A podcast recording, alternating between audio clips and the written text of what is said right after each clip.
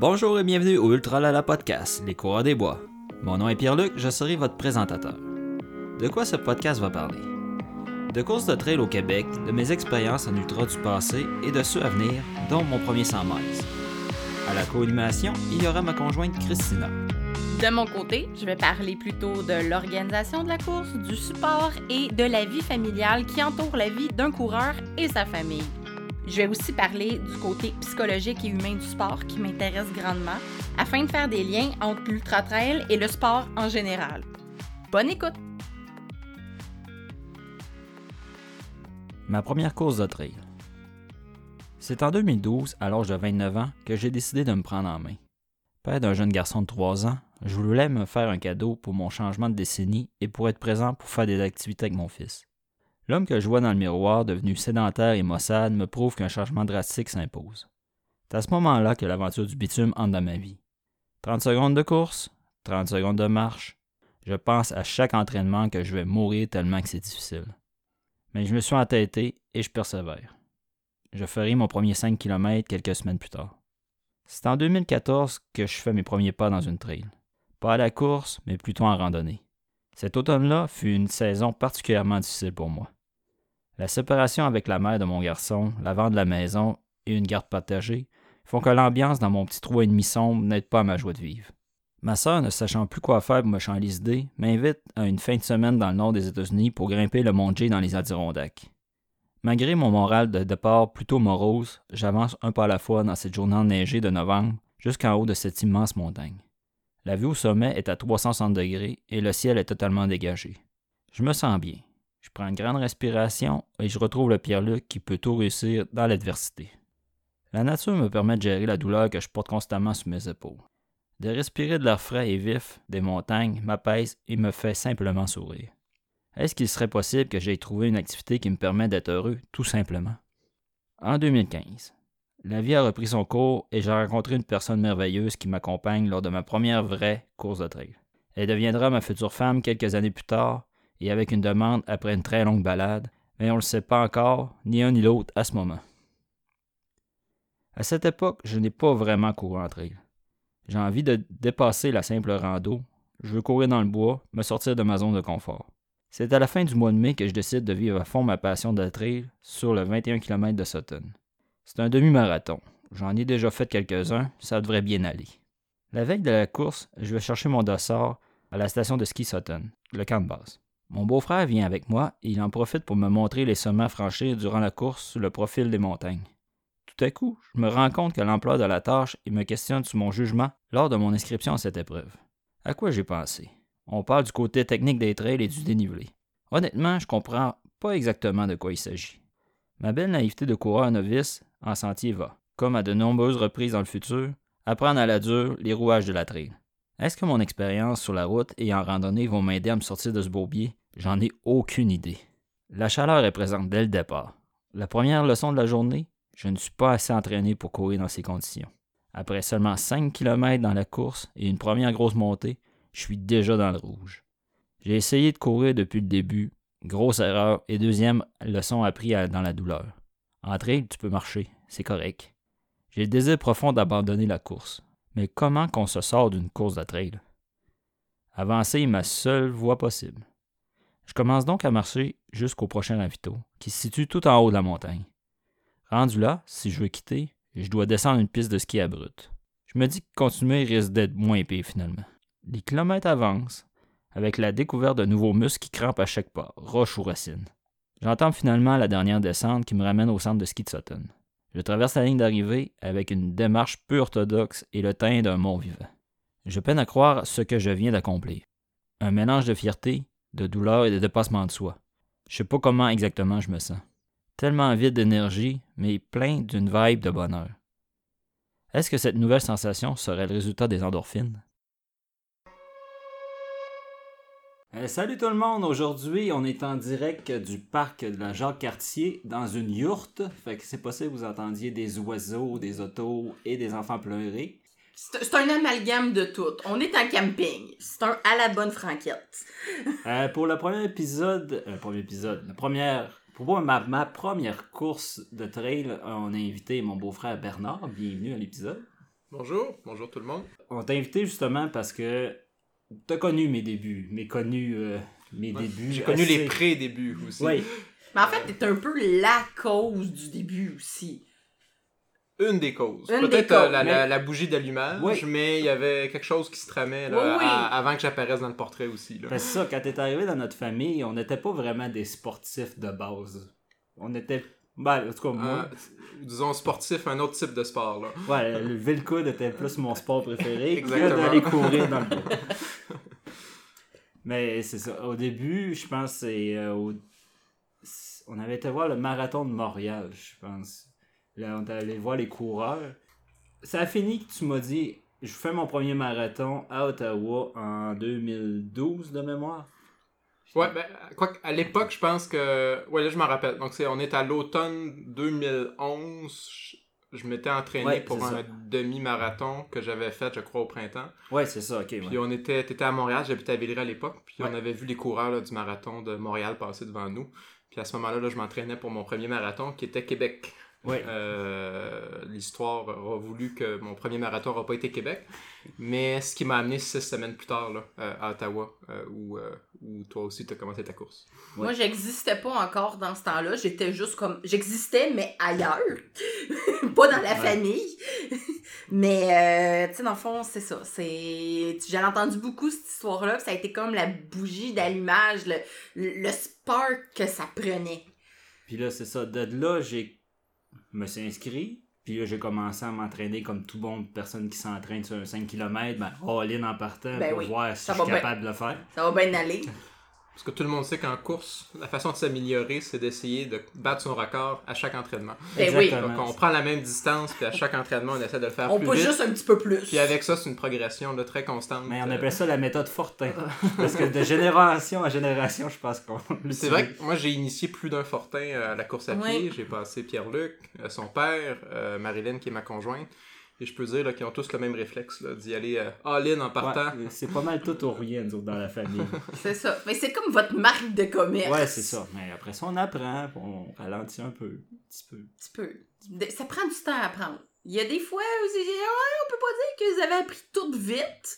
Puis je pense que des fois, vous avez encore des choses à apprendre, mais en tout cas, bref, On aime apprendre à la dure, c'est pas c'est pareil. ça. La- apprendre dans la douleur.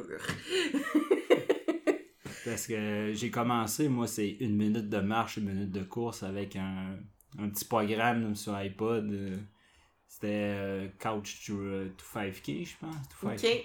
Fait que c'est vraiment été un 30 secondes au début, après ça 2 minutes de marche, après ça y aller progressivement, puis ça a été... Ouais, 5 km je capotais, moi je trouvais ça tellement long, puis toi t'allais courir ton marathon, c'était comme, c'était impossible. Peux-tu nous, nous rappeler là, qu'est-ce qui a fait que t'es passé de la couch potato qui euh, fait des concours de boissons à je veux faire un 5 km?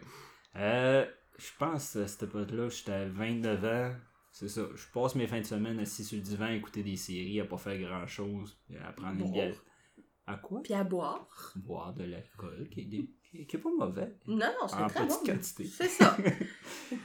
Puis c'est ça, je- je- j'essaye de jouer avec mon garçon, j'ai pas d'énergie. Il y a, à ce temps-là, il y a 2-3 ans. Fait que c'est comme. Ah, je passe-tu ma vie vraiment de même? Fait que là, je me suis dit, bon, on va reprendre en main. On va essayer quelque chose de nouveau. On va essayer la course. C'est ça, tranquillement, tu sais, veux, veux pas. euh, Quand t'as réussi à passer, euh, au lieu de courir d'un poteau à poteau, mais t'en cours de deux poteaux, ben c'est comme, ah, il y a de la progression. Puis tu vois que maintenant, Ouais, je suis capable, pas pire qu'un autre, puis euh, tranquillement, pas vite. hein. Ça y été Ah, c'est ça. Puis tu sais, c'est drôle parce que moi aussi, je repense à mes débuts d'entraînement. Moi, c'est. euh, J'avais commencé à m'entraîner un peu de même. Puis quand ça s'est vraiment mis à kicker tu sais, c'était un sport de même. J'étais pas capable de faire ce que je voulais faire. J'avais vu mes photos d'à Noël, que j'étais, dans le fond, la grosseur de ma cousine puis ma soeur, les deux ensemble, sur la photo. Puis là, j'ai fait Ah, ça marche pas. Puis moi aussi, quand, mais quand j'étais la première journée que je suis arrivée au gym, parce que moi je me suis inscrite au gym, je me suis pris un entraîneur et tout ça, là, j'ai marché 20 minutes sur le tapis. Puis après ça, elle me dit Tu préfères l'elliptique J'ai fait deux minutes. J'ai comme fait Moi, faut que je m'en aille chez nous, je suis brûlée. Ouais, c'est ça, les premières fois qu'on qu'on on dépasse nos limites, on n'est pas habitué. Quand tu es rendu un sportif, puis tu fais des marathons, des trucs comme ça, là, tu sais, tu sais que ça va passer, puis maintenant tu vas continuer, il n'y a pas de problème. Mais les premières fois, on dirait que tu vas mourir. C'est Ah, terrible. oui. Moi, je, écoute, honnêtement, ça m'a, ça m'a pris des mois comme trouver comme mon confort là-dedans. Tu sais, le fait d'être inconfortable dans, tu sais, confortable dans l'inconfort, là, ça m'a pris des mois. Mais tu sais, une fois que tu l'as vécu, puis que tu l'as plus après, tu fais comme, ah, il manque quelque chose. Ouais. Comme si mon premier 5 kilos. euh, ben, je m'avais blessé d'un genou là, parce que j'avais essayé sûrement de pousser la machine juste un peu avant pour voir si j'étais capable de faire en bas de 30 minutes. Fait que là, je me suis scrapé un genou. Là, ma blonde de l'époque, j'ai dit que j'allais pas courir la course. j'allais juste là pour encourager, mais finalement, j'ai pris mon dossard puis je l'ai fait pareil, parce j'ai une tête de cochon. finalement, ça s'est quand même bien passé. Mais après 3 km, j'ai pensé arrêter parce que je trouvais ça rough puis je voulais marcher. Je trouvais ça trop pénible. Ah. Mais c'est- tu sais, ça fait drôle, ça fait pas si longtemps que ça. Puis là, à cette heure, c'est comme un 5. mais C'est un training normal. là. Puis ce 5-là aussi, à mon souvenir, c'était pas un 5 de route traditionnel. On était pas mal dans la côte. Ouais, il y avait quand même de la côte. Dans la campagne là, autour d'Ottawa. Ouais. Donc, euh, il y avait déjà un bourgeon là, de, de trail là, qui commençait Ouais, à, à éclore là, sans qu'on s'en rende compte. Ouais, c'est ça. On sait jamais des fois euh, qu'est-ce qui peut arriver qui peut te changer ta vie. Puis je pense que cet événement-là a fait euh, a décoller quelque chose. là. Ah ouais. Parce que dans ce temps-là, il fallait que je cours avec de la musique, puis il fallait, fallait que je, je traîne toutes mes affaires. J'étais pas mal plus. euh, Non, là, t'as tu. Moi, la question que j'aurais, c'est euh, là, un 5 km, tu t'étais quand même dit, je vais m'entraîner pour faire le 5 km. Est-ce que tu te rappelles, c'était combien de semaines d'entraînement, puis quel genre de programme tu faisais pour te préparer pour un 5 km alors que t'as jamais. Toi, c'était même pas genre jamais couru, c'est genre jamais vraiment fait de sport là, euh, de façon euh, Non, intensive. Là. Donc, comment tu t'étais préparé pour ce 5 km-là euh, assez ordinaire, là. T'avais pas acheté un livre? Non, pas à ce moment-là. Moi, Non, mon souvenir, euh, c'était 2-3 semaines d'avance. euh, Ouais, je pense. Ouais, c'est ça. L'entraînement, ça a peut-être été un mois avant, finalement. Repenser, ça aurait plus d'allure. Parce que pour que je me sois blessé, j'ai dû pousser un peu trop Ah, ouais, ouais, vite. effectivement. Ouais, puis je me rappelle des crampes de mollet, puis des affaires pas d'allure. Mais tu sais, je courais sur du plat, puis. euh, Tu avais sorti un vénérable. Euh, ah, je tu pense- franchi la barrière des 25 minutes ou. Euh, non, je pense 27 ou 28 27. minutes. Mais c'était c'est quand Mais- même excellent. Non, mais il partait de son sofa, là. Ouais, Euh, c'est ça. euh, c'est bien encourageant pour ben du monde, là, parce que sérieusement, j'avais pas d'allure côté cardio. Là. tu sais, c'est- j'ai toujours la petite shape, mais ça veut pas rien dire, absolument rien dire. Ah ça, non, que- c'est pas ça. C'est pas ça qui déterminait. Ça t'a peut-être aidé à faire ton en Ouais, bas de c'est- 30 minutes, mais euh, le cardio, tu l'as pas. T'avais-tu Là. un objectif?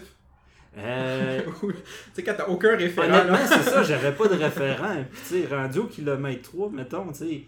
Le cœur me débattait, je suis là, c'est-tu normal? Tu sais, J'ai commencé à se claquer un peu parce que je savais pas trop si. Si t'allais survivre aux C'est ça, parce qu'il me reste là. 2 kilos, c'est presque la moitié de la Hey, course. mais au début, là, moi, j'imaginais ça, tu sais, là, puis un kilo, mais c'est donc ben long, un kilo. À ce temps, on dirait comme qu'on n'a pas le même référentiel de distance qu'avant. Ouais. Quand tu commences puis que ta course est de 5 kilos, tu te dis, mais c'est donc ben long. Puis là, tu vois le premier kilomètre passer, puis là, tu te dis, hey, il m'en reste 4. Puis on dirait que plus tu fais de la distance, t'es comme, ah, 4. Ah, c'est pas pire. Tu sais, c'est- c'est. Ouais, puis quand j'ai réussi ce 5-là, ben mon père il me dit Hey, il y a la course des pichous en. C'était en mars. On va faire un 15. Oh, t'as peu, là. C'est trois fois la distance que j'ai de la misère à finir. Et là, le niveau de stress a monté à côté, là. C'était comme. Ok, je peux-tu faire ça, là, à 15? là? C'est plus que 10. Le plus que 10 est quand même. quand même quelque chose. Tu sais, Ouais, t'as mais comme des barrières psychologiques par rapport à C'est tellement psychologique parce que c'est tellement. Puis ce 15-là aussi, il y a quelque chose qui est plaisant, c'est que c'est la... Tu pars de Jonquière, puis tu te rends à Chicoutimi. Donc, il y a aussi un défi géographique, là, dans le sens où, hey, je voyage entre deux Ouais, villes c'est ça. Oui, en courant.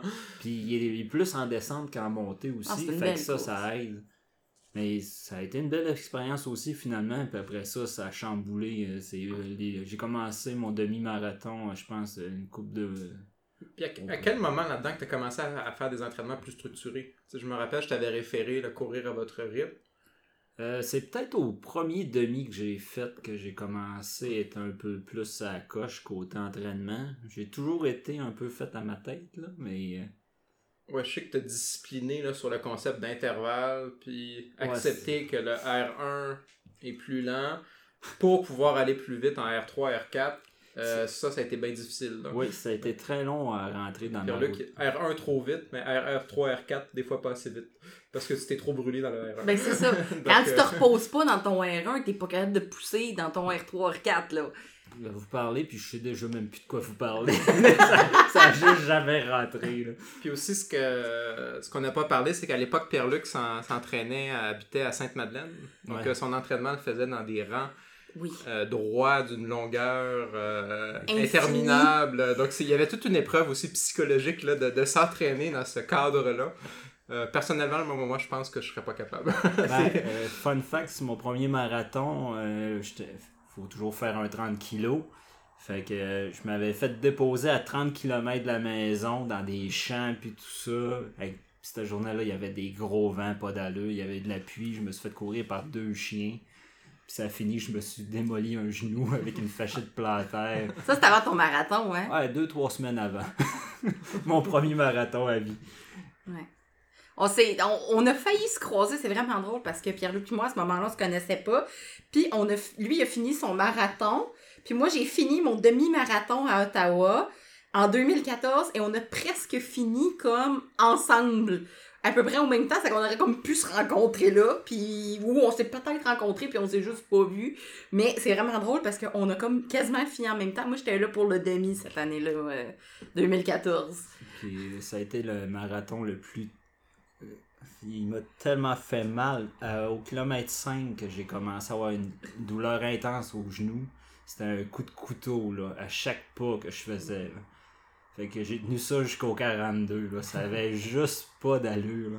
Ça faisait tellement mal. Par contre, à ce moment-là, c'est là qu'on a vu que.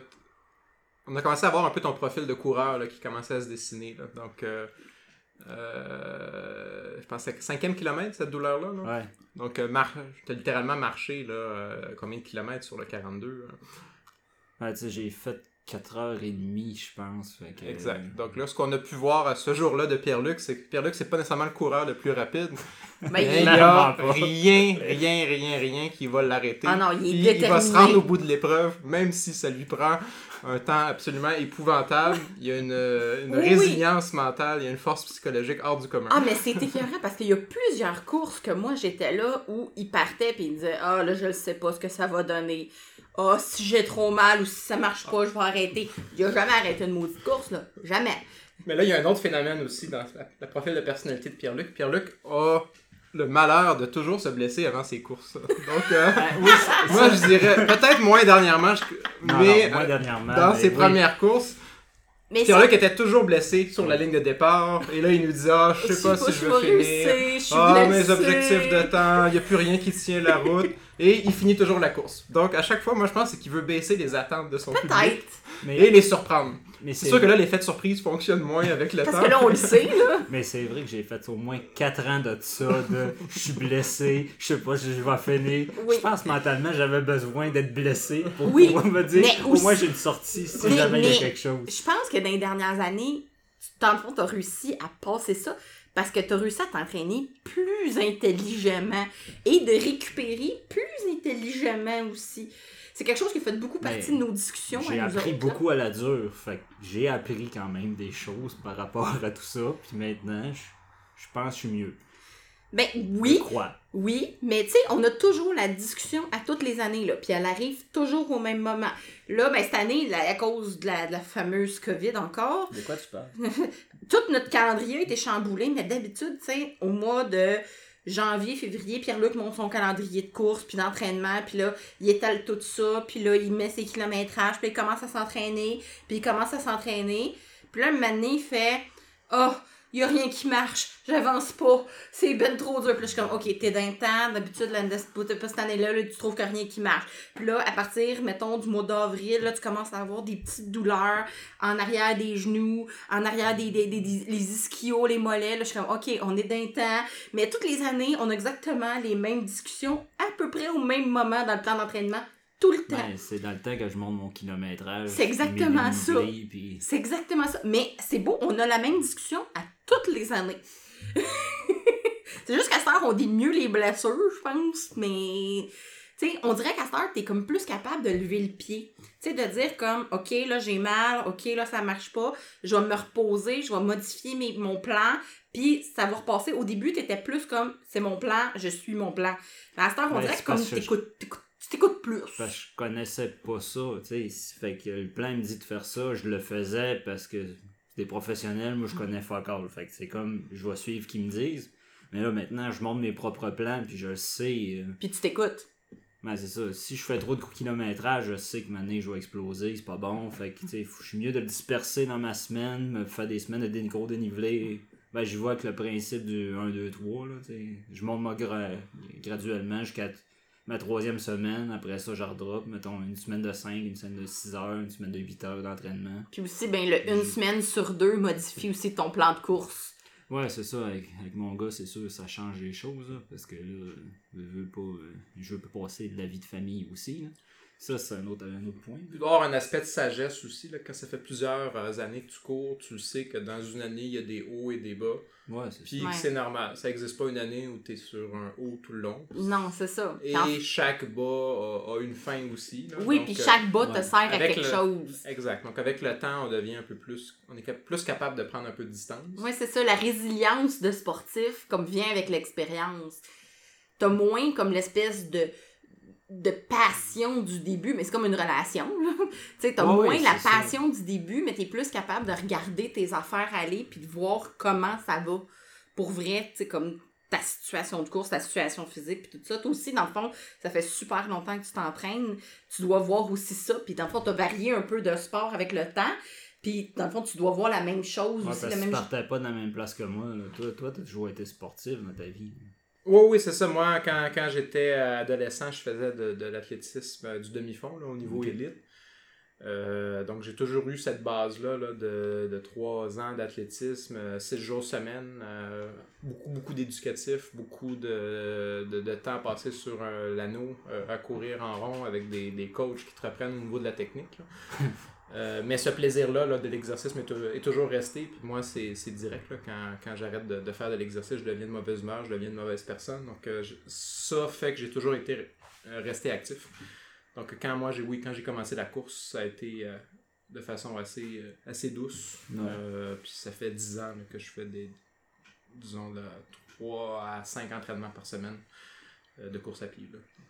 Ça, c'est... Vous partiez pas du tout de la même place, là. C'est... Puis dans le fond, c'est, le fun parce que, tu sais, puis on moi, j'ai pu voir le, cheminement, j'ai pas vu le début, le spark, tu sais, dans le fond, du début de course à Pierre-Luc, mais j'ai vu comme le début de trail de Pierre-Luc, parce que j'étais comme là à sa première course. Puis là, j'ai vu Pierre-Luc un peu te contaminer par la trail. Puis dans le fond, que toi, tu viens de commencer un peu plus à, à augmenter tes distances en trail aussi. Comment, dans le fond, t'as fait le passage vraiment de la course sur route à la course de trail? ouais. Ben Qu'est-ce je- qui t'a amené? Peut-être faire un parallèle avec Pierre-Luc. Euh, je sais que Pierre-Luc, toi, entre autres, euh, le, le chronomètre, ça n'a jamais été l'amour fou entre toi et, et le chrono. Là. Donc, faire des entraînements à l'intervalle avec tel temps, après ça, planifier ta course en disant il faut que je tienne euh, 4,40 pendant tel nombre de kilomètres, ça n'a jamais été ton. Non, ça t'a jamais euh, Non, ben- tant que ça. Là. C'est ça, mettons sur un demi, j'aime ça avoir. J'avais des objectifs, mais sinon, c'était à peu près le seul niveau que j'avais le goût d'avoir un objectif. Sinon, le reste, c'était comme. Va finir, c'est correct. Moi, en tout cas, ma théorie à deux scènes que j'avance, c'est que Pierre-Luc a fait la transition de la course euh, sur route vers le trail, entre autres parce qu'il n'était pas un accro euh, du chrono, et même que peut-être que le chrono nuisait à sa relation avec la course. Donc, euh, quand on devient esclave du chrono, des fois, ça peut créer une pesanteur qui fait que tu cours plus pour courir, tu cours pour un chrono, puis là, tu n'atteins pas tes objectifs, puis finalement, ce qui devrait être un plaisir devient un Ouais. fardeau. Je suis tout à fait d'accord avec ça. Moi, j'ai eu à peu près un, un cheminement semblable, mais sur beaucoup plus long dans le temps. Donc, moi, j'ai fait euh, beaucoup de, de, de demi-marathons, j'ai fait des marathons, après ça, j'ai fait du triathlon. euh, puis j'ai quand même accompli là, des, des temps très, très respectables. Puis Oh oui. quand je suivais les- la, la recette de mes livres d'entraînement qui disait tiens, tel nombre de minutes Ouais. à telle vitesse, tel nombre de minutes à telle vitesse, puis tout ça, c'est comme une recette magique. J'arrivais toujours à rencontrer mes objectifs. Euh, Mais euh, en course à pied, plus on progresse, plus après ça, faire un gain marginal devient Ah oui. Ah, difficile. c'est- Tu fais des gains de secondes, puis des gains de minutes, là.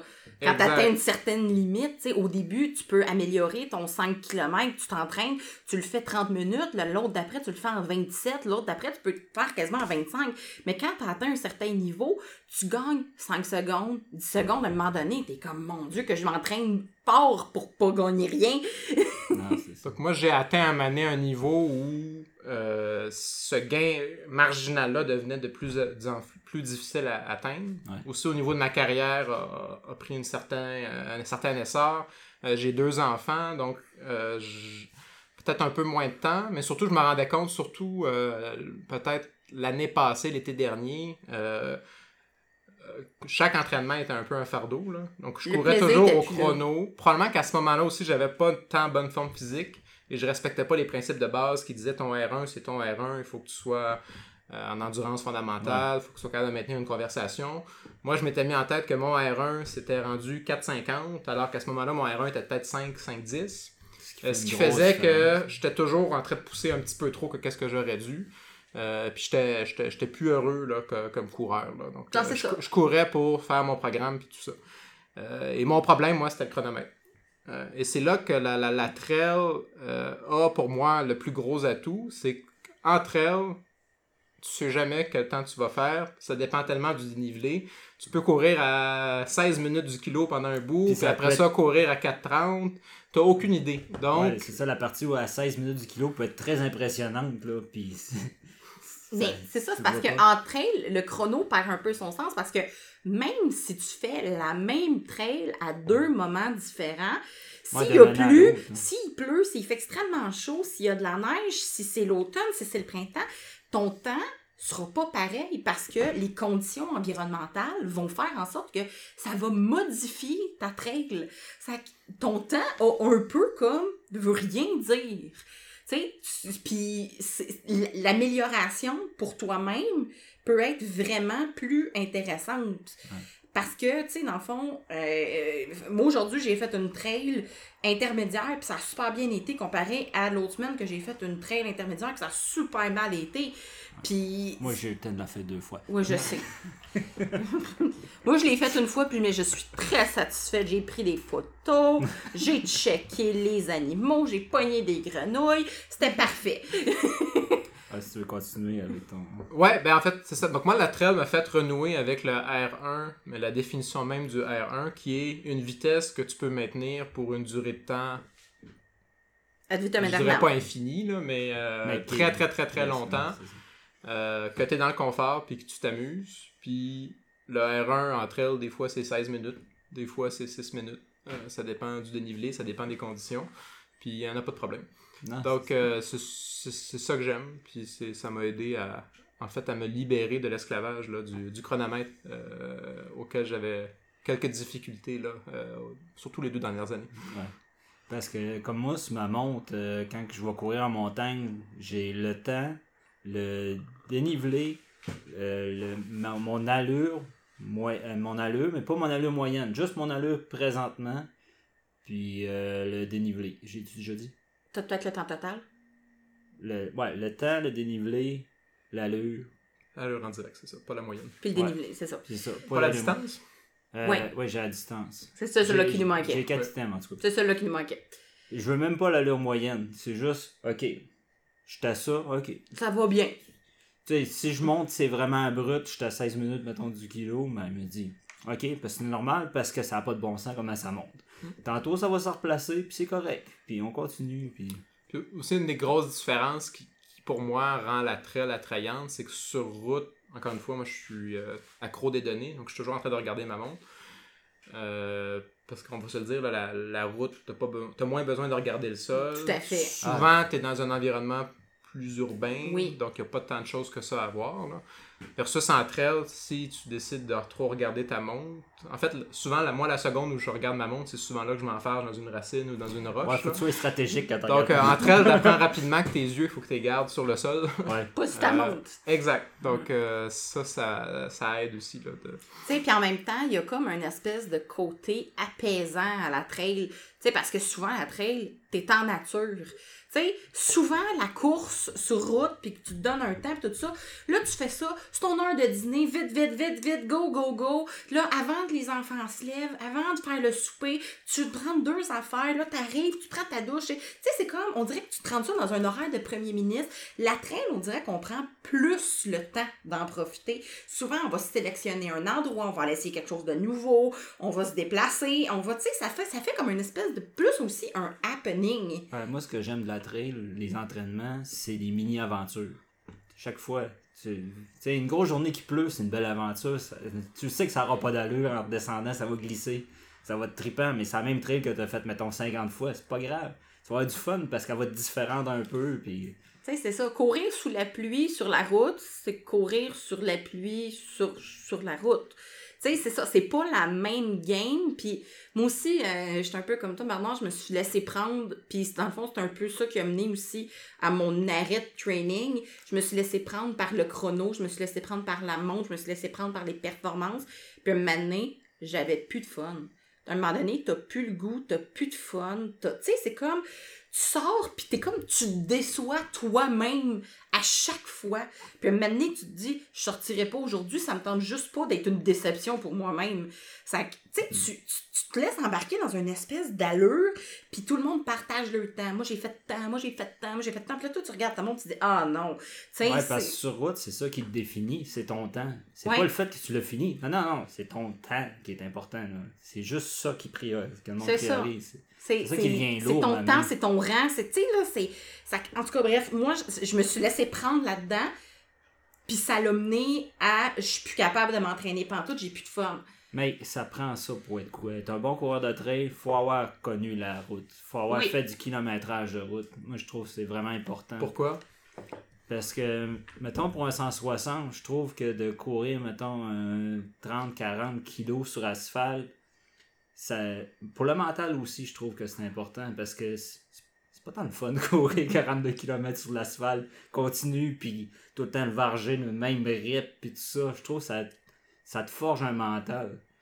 Puis euh, dans le bois, un coup, souvent tu pognes un bout avec des chemins, ben, c'est du déjà vu, fait que t'es capable après ça, tu sais, ah, c'est un 15 sur asphalte, je vais gagner du temps, c'est bon, je pousse, puis ça va bien aller.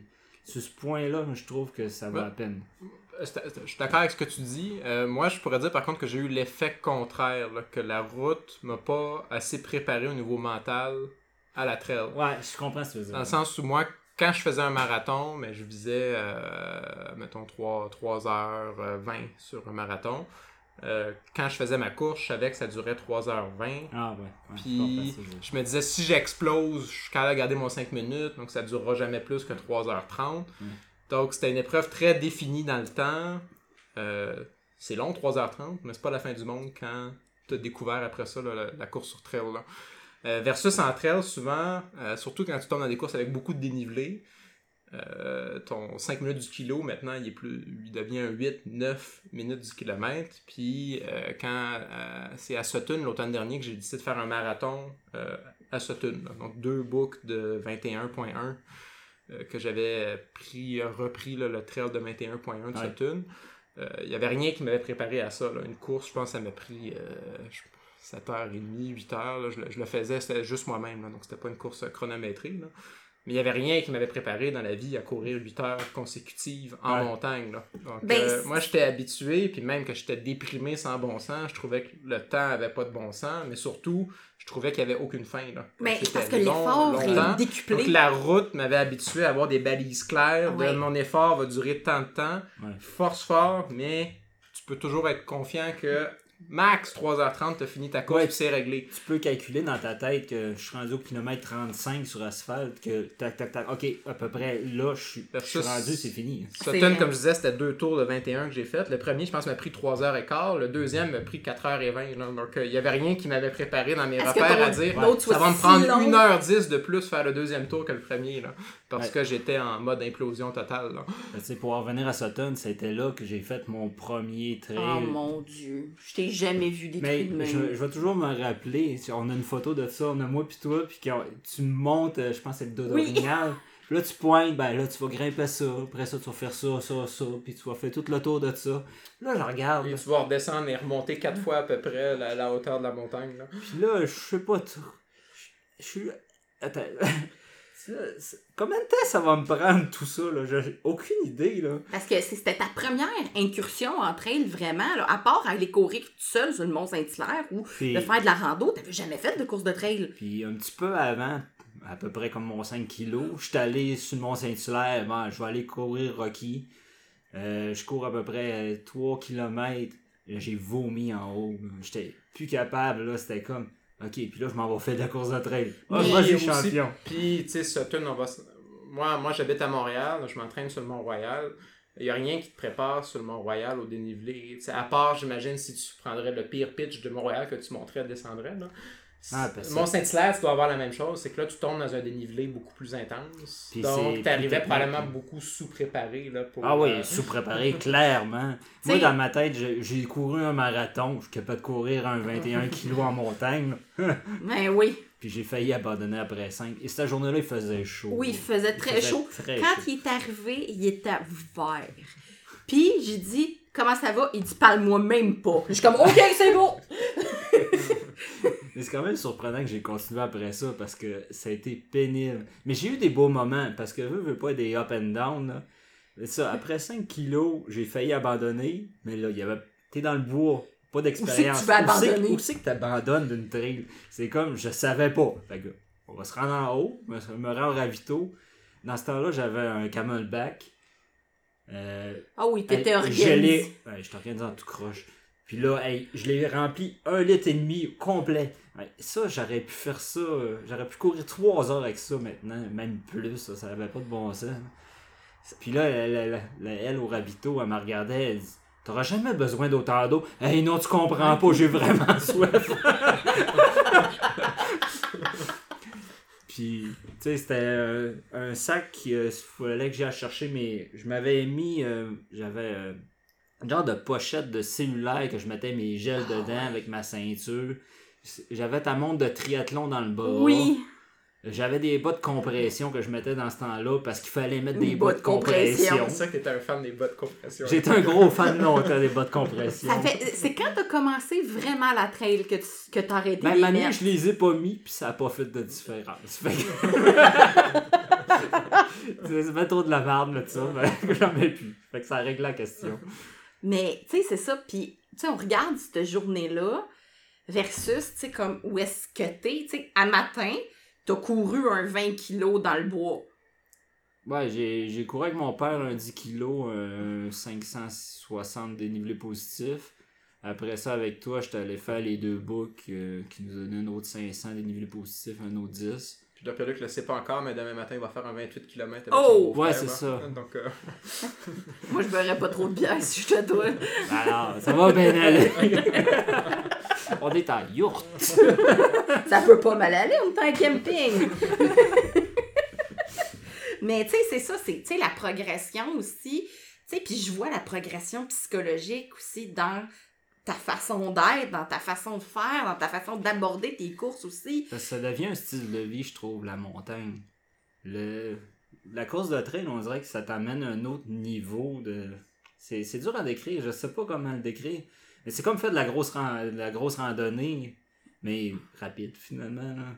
C'était tellement longtemps dans le bois, si tu deviens. Tu sais que la nature est plus forte que toi, tu respectes la nature, puis c'est comme. Ok. Euh, je sais pas comment trop le décrire, là, mais.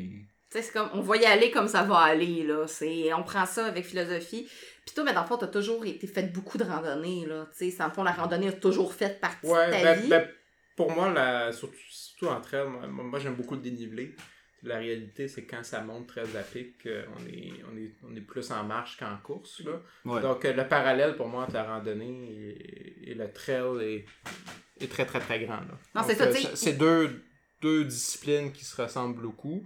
C'est juste que le, quand tu es capable de maintenir un certain rythme, ça fait que des randonnées qui auraient été très épuisantes mentalement parce que ça aurait pris 16 heures, mais te prennent euh, à peu près la moitié du temps. Ouais, c'est ça. Donc, tu peux couvrir de, beaucoup plus de territoire.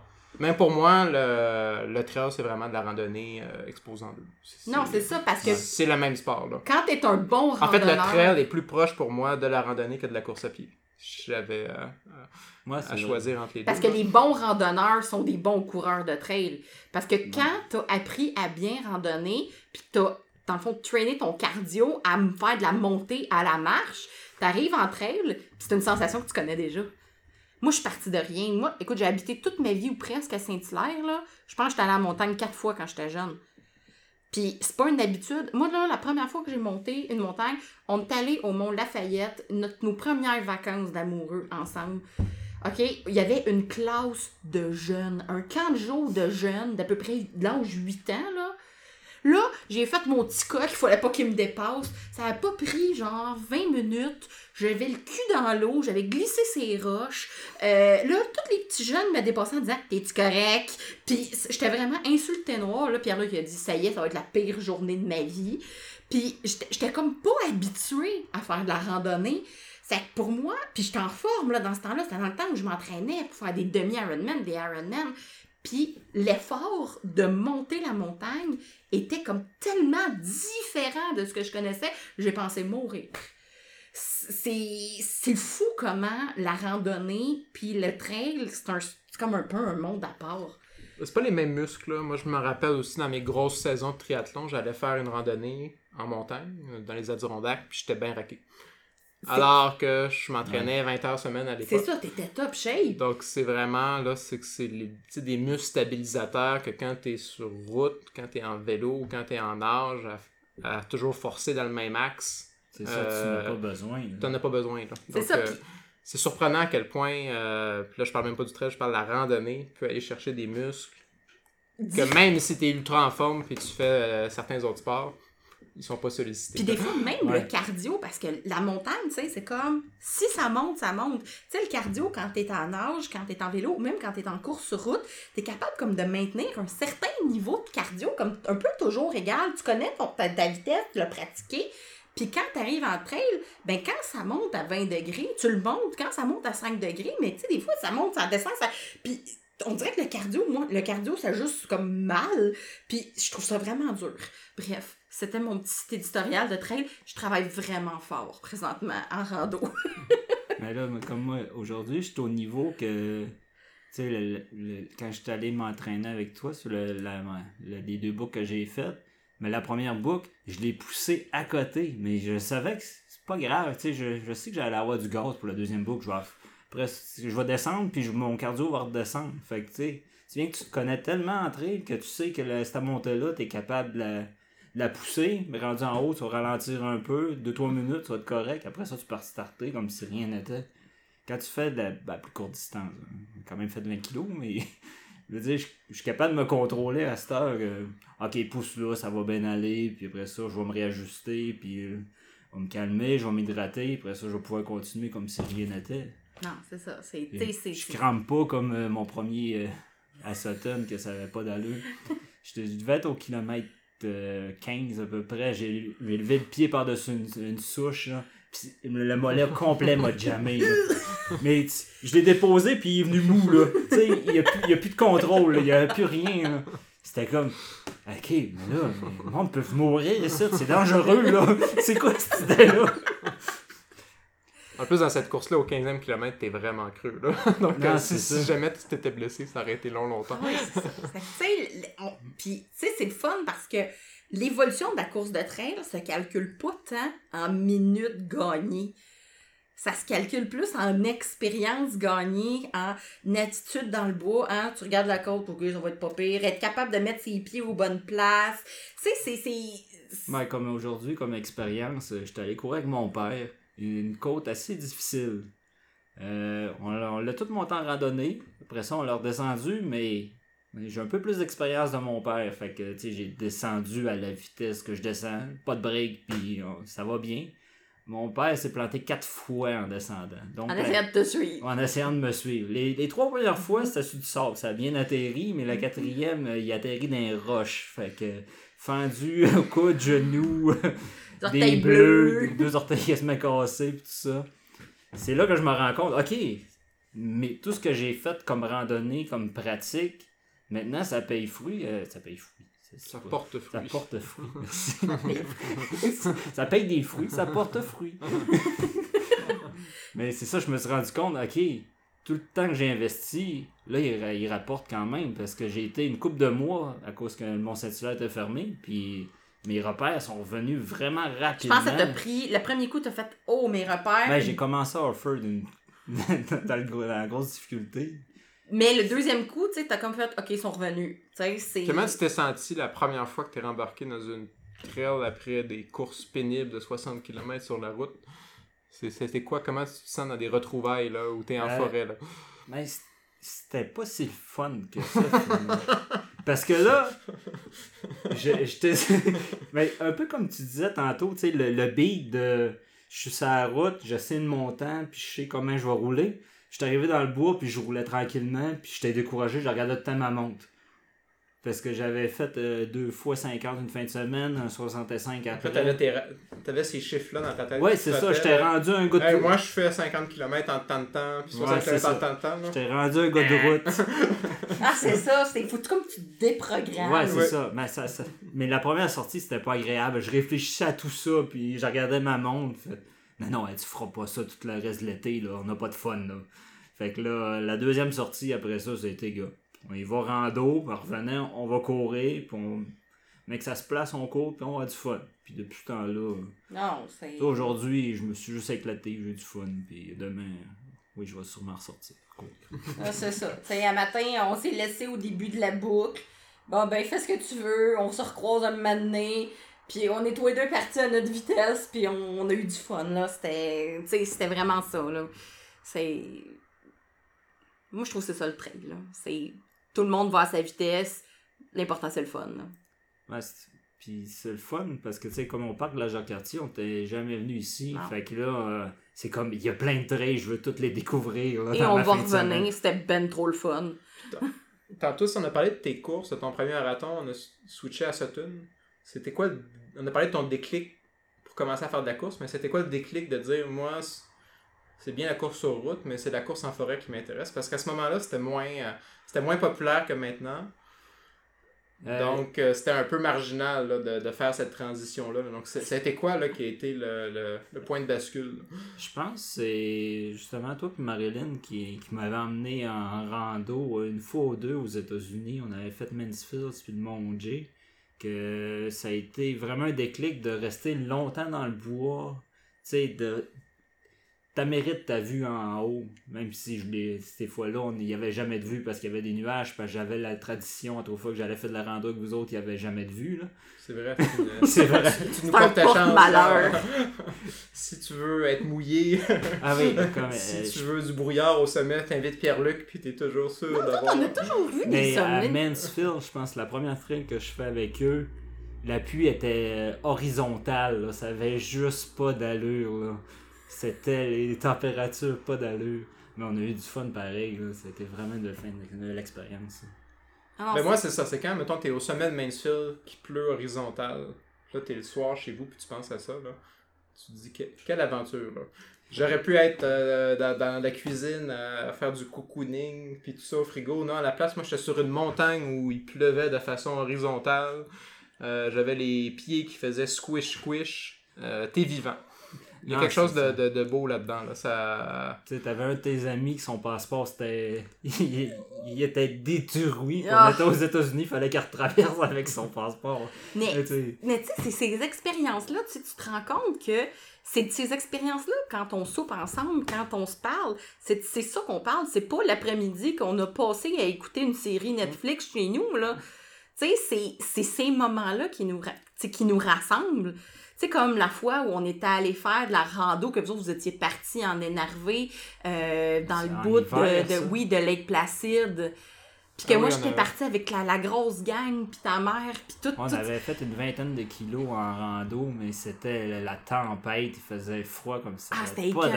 Mais tu sais, on en parle encore. Puis, tu sais, c'est ces moments-là que tu te rappelles. C'est les fois où tu as eu de la misère puis tu as réussi quelque chose de- d'extraordinaire que tu te Ouais, rappelles. c'est quand t'es de- devant l'adversité que c'est tes meilleurs moments, là. C'est pas quand c'est tranquille chez vous. C'est non, c'est ça. Tu te rappelles pas de la série Netflix que t'as écouté, tu te rappelles du sommet que t'as affronté, t'as, affronté puis t'as franchi, là. C'est que, euh, ouais, c'est ça. Puis, le, t'as couru en 2015, ton, euh, à, à Sutton? Ouais, je pense que c'était au printemps 2015. Ouais, parce que c'était la- l'année de mon Ironman. C'est ça. C'était 2015. Mais c'est ça, toi, le switch de course d'asphalte, Iron- Ironman finalement, après ça, course de trail, euh, comment t'as vécu les trois étapes différentes? C'est. Qu'est-ce qui a fait que t'as passé de un à l'autre? de- Ben moi, quand j'ai commencé la course, je pense que depuis en 2011, euh, je, me- je visais toujours l'Ironman. Donc la, la course pour moi était une préparation euh, au Ironman. Donc quand j'ai fait des marathons, la suite pour, logique pour moi c'était de faire le saut vers le triathlon. Euh, je faisais déjà beaucoup de vélo. Euh, J'avais une certaine base en natation, donc c'est une transition qui a été assez facile. Euh, une fois que j'ai fait le Ironman, j'ai fait un, un- un très bon temps. Si j'avais voulu m'améliorer, il aurait fallu que je refasse une année d'entraînement euh, épouvantable. Ouais. là. Puis j'aurais pu viser, euh, essayer de me qualifier à Hawaii, puis tout ça, mais je pense, je trouvais que j'avais fait le, le- le tour du jardin. Euh, donc, tu sais, ce qui m'a amené de la course au, au Ironman, c'était pour moi, c'est la suite logique, puis le, le souci de se dépasser, puis de dire je veux aller au maximum, puis à ce moment, en tout cas, dans mon esprit, l'Ironman, c'était le summum, le nec plus ultra. Je de- comprends tout à fait parce que moi aussi j'ai passé par exactement les mêmes étapes. Par contre, quand ce qui m'a fait aller de, du Ironman ou de la course vers le, le trail, c'est vraiment pas l'attrait de dire oh après un Ironman là je veux faire un, un 80 ou Un un 100, 100 ou un 100. 160 pas du tout. Moi c'est vraiment ça fait 7-8 ans que je roule sur le, le, le stress puis la performance puis le besoin de me dépasser puis d'atteindre certains objectifs le trail, moi, m'a permis de tirer la plug là-dessus, puis de dire, ça me tente juste de passer du temps en nature, de garder la forme physique, puis de courir longtemps de façon Ouais. quasiment infinie. Puis cette année, je vise, euh, je vais faire un 50 dans deux semaines, peut-être un 80 à l'automne. Je sais pas ce qu'il va y avoir, je vais avoir dans le futur, mais euh, contrairement à ce que j'ai eu, je pourrais dire de 2011 à 2015, où c'était une suite logique de progression constante avec des objectifs, puis euh, un dépassement, puis une progression chaque année, là, je suis vraiment dans une optique décomplexée. Donc, c'est ça qui est intéressant. Donc, le triathlon, c'était une suite logique de performance, puis le trail, c'est euh, apprendre... euh, La décroissance. Ouais, une décroissance. Donc, c'est le, le trail, c'est ma décroissance, même si en bout de ligne, ça me ramène à faire des épreuves qui ont une durée aussi longue que l'Ironman. Ouais, c'est- Oui, puis qui ont une espèce de sens intérieur aussi, là. C'est c'est de la décroissance intelligente. Ouais, parce que c'est tellement un monde différent. Tu sais, t'as les départs des 18 Ironman, puis t'as une course de trail que le gars trace une... la ligne d'arrivée. Puis moi, je suis plus extrême. Moi, je fais mes trails tout seul. Ouais. Je me fais un sentier que je m'invente, puis je pars. Puis euh, ma compétition d'année, c'est ça, là. Donc, euh, c'est Non, vraiment, c'est- là, euh, parce que ça du fait- jour et la nuit avec le, le Ironman, puis Où sa il y a méga les organisation. là. F-18, les canons, les, les feux d'artifice, le Haut-Canada, tu sais, là, c'est sérieusement le décorum du Ironman, c'est juste fou, là. Mais, tu sais, t'as le gala de la veille, tu sais, puis là, quand tu... Moi, j'ai tombé dans le course de trail, j'ai comme fait « Eh, papa, il est pas pareil! » Ah, Comme toi, t'as fait ton premier au Massif du Sud. Que- comment ça s'est passé? Parce que je pense que ton entraînement, il a été so-so aussi. là, parce que... Ben, il était pas so-so, j'étais très en forme. Je Ouais. m'entraînais à ce moment-là. Je je sais pas si je l'avais réussi ou pas, mais ce qui était mon objectif où je venais de l'atteindre, c'était de faire le demi-marathon en bas d'une heure trente. Donc, j'étais très entraîné pour faire des demi-marathons en bas d'une heure trente. Donc, euh, beaucoup d'intervalles, beaucoup de vitesse, euh, du volume, mais jamais plus qu'une heure quarante, une heure quarante-cinq. Je m'étais dit, pff, un trail au Massif du Sud, 21 km, Oh, ben je vais faire ça les deux doigts dans le nez. Euh, ce que je réalisais pas à l'époque, c'est que oui, tu es capable de faire 1h28, 1h29 sur un demi-marathon, mais à Massif du Sud, c'est, je pense, 1100 mètres de dénivelé positif sur 21. Donc, euh, je Ouais, je suis pas un coureur qui est capable de descendre ça en bas de 3 heures un 21 km de 1000 mètres de dénivelé positif. Là. Donc, je m'étais entraîné pour une course d'une heure 30 et j'ai fait un- une course qui a duré peut-être 3h10, 3h15, je me rappelle plus du temps. Euh, je peux vous dire que la dernière heure et demie a été vraiment pénible. J'étais un bon coureur, j'étais un grimpeur assez naturel. Mais là, ce que j'ai découvert aussi, c'est qu'entre elles, il y a la montée, mais la descente, quand tu commences à être en douleur, ça- C'est long. Ah, c'est pénible. puis moi, ma course, j'étais vraiment parti tranquillement. euh, et tout le long, euh, le massif du Sud, ça commence avec une montée de, de plusieurs kilomètres. Donc, euh, toute la première partie de ma course, je faisais juste dépasser des gens, dépasser des gens, dépasser des gens. Puis euh, je pense que je me- j'étais rendu très bien positionné. Euh, par contre, le dernier 5 km, c'est une descente de 5 km ultra à pic et j'avais plus aucune capacité musculaire pour gérer cette T'as les descente-là. petits genoux, t'as les petits genoux Donc, qui euh, je dirais un bon 20% des gens que j'avais dépassés m'ont redépassé au niveau de la descente parce que j'étais incapable de gérer une descente. Mais ça, ça fait mal, là. Puis le monde qui te dépasse vers la fin, là, c'est comme Ah non, c'est pas vrai, des- là. Puis dans une descente, là, tu Non, te dis, euh, comment là? Tout le monde pense que la descente, c'est comme le bout facile. Pas tant. Ouais, ça, faut que tu le pratiques parce que, comme moi, sur mon 160, les montées, j'avais plus de trouble, mais à la fin, les descentes, c'est ça qui me détruisait. là. Quadriceps, là, Ah, ça, ça La, montée, c'est cardio, la descente, c'est Non, mais- musculaire.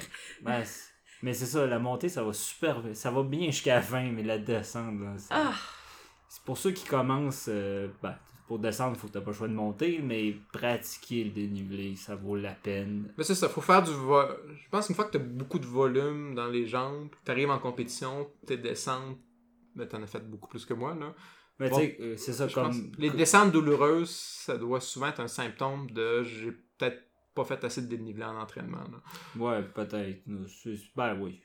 Ouais, sur un Ouais, 160, je pense que c'était juste Ben, au c'est bout de 160, ton ça, corps, c'est-. On s'entend, c'est de l'explosion, puis t'essaies de survivre Ben, c'est que la c'est- fin. c'est que 160, c'est quoi le plus long entraînement que tu fais? C'est 100 Ouais. En compétition, en pr- Je pense que préparation? ça avait fait 80. Ben, j'avais- l'année passée, j'ai fait un 110. J'ai fait, j'ai fait Québec comme préparation. Ouais, a ça. super bien Donc, t'arrives été. dans des zones que t'as jamais vues, là, quand tu Non, fais c'est- 160. Là. Alors, Ouais, si vous voulez, euh, l'épisode euh, de Québec Mega Trail, euh, c'était un festival de douleur. Ouais. j'ai appris à la dure. Mais il faut apprendre.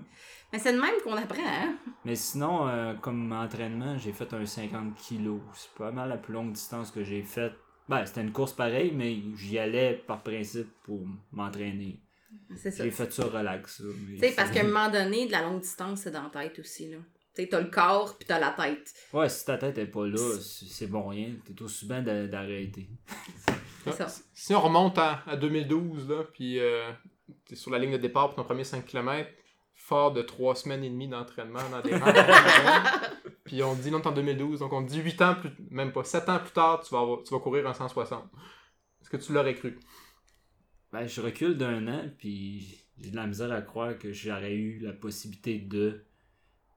Parce que c'est tellement. C'est tellement ridicule. Tu sais, tu le fais en auto 160, puis ça pas. C'est long. Puis tu sais, je me rappelle, mon premier 30 que j'ai fait en auto, puis je me suis déposer, puis je suis revenu. Ça avait pas de bon sens comme je trouvais ça long. Fait qu'on dirait que. t'as- pas le choix de vivre les étapes une par une pour te rendre là. C'est comme. Non, non. J'a- J'aurais la misère à me croire si je revenais du futur puis me parler dans ce temps-là que hey, champion, ça va bien aller. tu vas faire un podcast qui parle de course d'entrée, tu vas faire des 160. Ouais, pas sûr. Pas sûr, non. Mais, tu sais, c'est ça. Je pense que, tu sais, la vie t'a amené là, puis, tu sais, c'est sérieusement notre chemin, tu sais, notre chemin se fait euh, un peu de nos expériences, là. Euh, Ouais. Tu sais, on a toutes des vies différentes, on a toutes des expériences différentes, on est trois coureurs différents. Puis, tu sais, la trail nous unit pareil. C'est c'est ça, c'est... Donc, ce qui a l'air d'une montagne, quand tu y vas un pas à la fois, avec de la discipline et de la bonne préparation, tout est faisable. Mm. Moi, c'est euh, c'est ça qui me fascine. C'est qu'avec un bon Ouais, entraînement, puis en y allant un pas à la fois, faut, euh, faut pas perdre de vue. Il faut, faut pas euh, regarder. Je suis sûr quand tu as fait ton 160, faut pas que tu dises il m'en reste 159, il m'en reste aïe. 158, il m'en reste c'est 157. Tu te concentres. En fait, c'est peut-être ça qui est le plus beau avec la trail. Ça te ramène au moment présent. La seule chose qui est importante, c'est que j'avance tout le temps. Ouais, c'est Donc, ça. tu te concentres sur le moment présent, j'avance, puis en restant dans cet état d'esprit-là, tu ça. commences à faire des choses extraordinaires. Parce que c'est ça, parce que le nombre de. Un trail, le nombre de kilomètres, le temps, tu sais, c'est. Ça n'a pas tant de référentiel. Parce que l'humain il est capable de pousser la machine. Ouais. C'est souvent notre tête qui nous empêche, à- Ouais. nous, empêche, nous empêche d'avancer. Fait que. Hey, sous ces belles paroles, je pense qu'on va finir l'épisode comme ça. parce Là, que- tu commences à te parler. On a de parler. On prend un peu de boisson. On est en camping. en camping. Ben, merci beaucoup d'avoir écouté cet épisode-là. Euh, vous pouvez nous suivre euh, sur Facebook. Maintenant, on a un groupe Oui! qui s'appelle Ultralala La Horde. Vous pouvez nous pour rejoindre notre groupe. On fait des discussions, on parle de nos épisodes, on rajoute du stock, on On... va rajouter des photos. Ouais, on puis, parle euh, d'anecdotes, on vous demande qu'est-ce que vous voulez écouter, qu'est-ce que vous voulez entendre. C'est un Donc, genre de c'est- gros focus group finalement. Ouais. Nous C'est une place pour vous ça. exprimer. Ouais. Fait que merci Bernard. Merci à vous pour Toujours euh, bien le fun de jaser de course avec toi. Fait que à la prochaine les coureurs. Bye les coureurs! two,